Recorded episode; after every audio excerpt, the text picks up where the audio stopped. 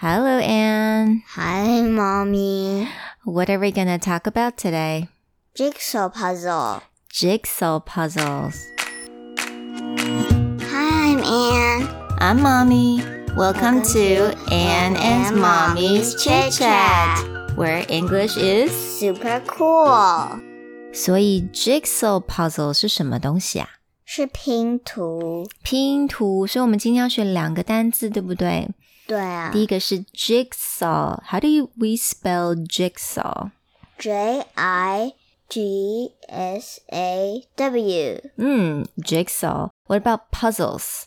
P U Z L Z Z L E S. Yeah. It's hard.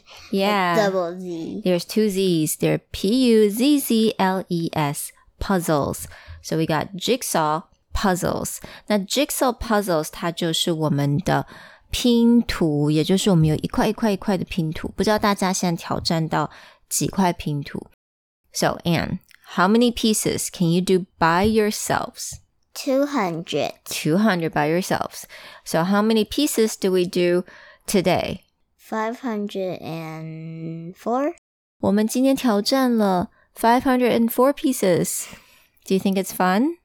Yeah, Yeah, but it's very hard. it is very hard. Did we finish? Nah. We tried many times. 我们就是拼一下，休息一下，拼一下，休息一下，对不对对啊， ？Yeah, and then I think tomorrow we can get it done. Yeah.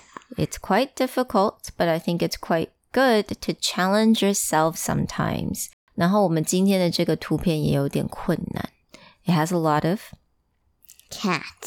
he has a lot of cats. Lots and lots of cats, and a lot of them are in the same color yeah. So like that make- white. white and red. White and red 就是一个招财猫，对不对？对啊，招财猫的图案.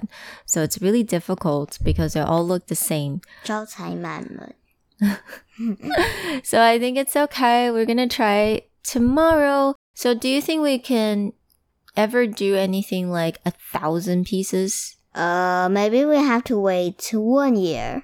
Wait one year? Yeah. All right, well, let's wait till you're almost nine years old. How's that? Okay. Okay. It's very hard. It's okay. I think you can do it. We can do it. Want to do it with Yeah. mommy? Yeah. All right. 所以不知道大家有没有跟妈妈，或者是跟爸爸，或者跟朋友们一起拼拼图啊？那你们现在挑战到哪里了呢？那就希望我们明天能够完成我们五百块的啊、呃的拼图喽。Okay. Okay. All right. Well, it's bedtime for Anne, so we want to say goodnight to everyone. Good night. Sweet dreams. Bye. Bye.